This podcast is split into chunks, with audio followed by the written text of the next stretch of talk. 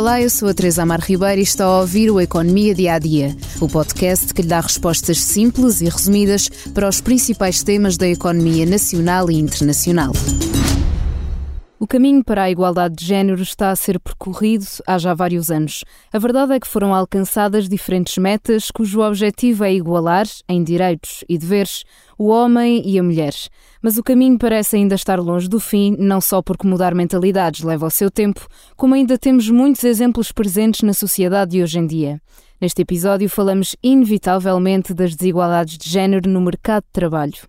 Segundo o Instituto Nacional de Estatística, em Portugal, a taxa de atividade das mulheres é mais baixa, mas as que participam no mercado de trabalho são mais qualificadas do que os homens e, ainda assim, recebem menos que eles, sobretudo nos maiores níveis de qualificação.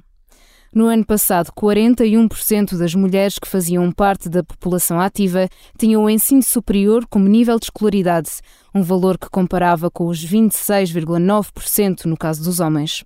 Ainda há setores cujos cargos de trabalho são praticamente só ocupados por homens, como a construção, e outros quase só por mulheres, como o emprego doméstico. Mas o caminho está de facto a ser percorrido e a taxa de atividade das mulheres no mercado de trabalho mostra isso mesmo. Atingiu os 56,3% no ano passado, ainda que abaixo da taxa dos homens ativos. É o valor mais alto desde 2011, quando se começaram a registar estes dados. Ainda assim, as mulheres recebem um rendimento líquido 17,5% menor.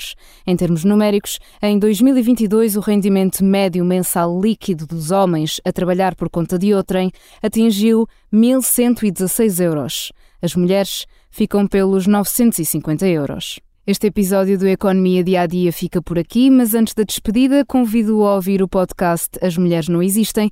O episódio de hoje tem Bárbara Guimarães como convidada e marca o Dia da Mulher.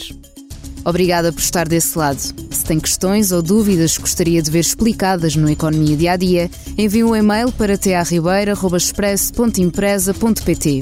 Voltamos amanhã com mais novidades económicas.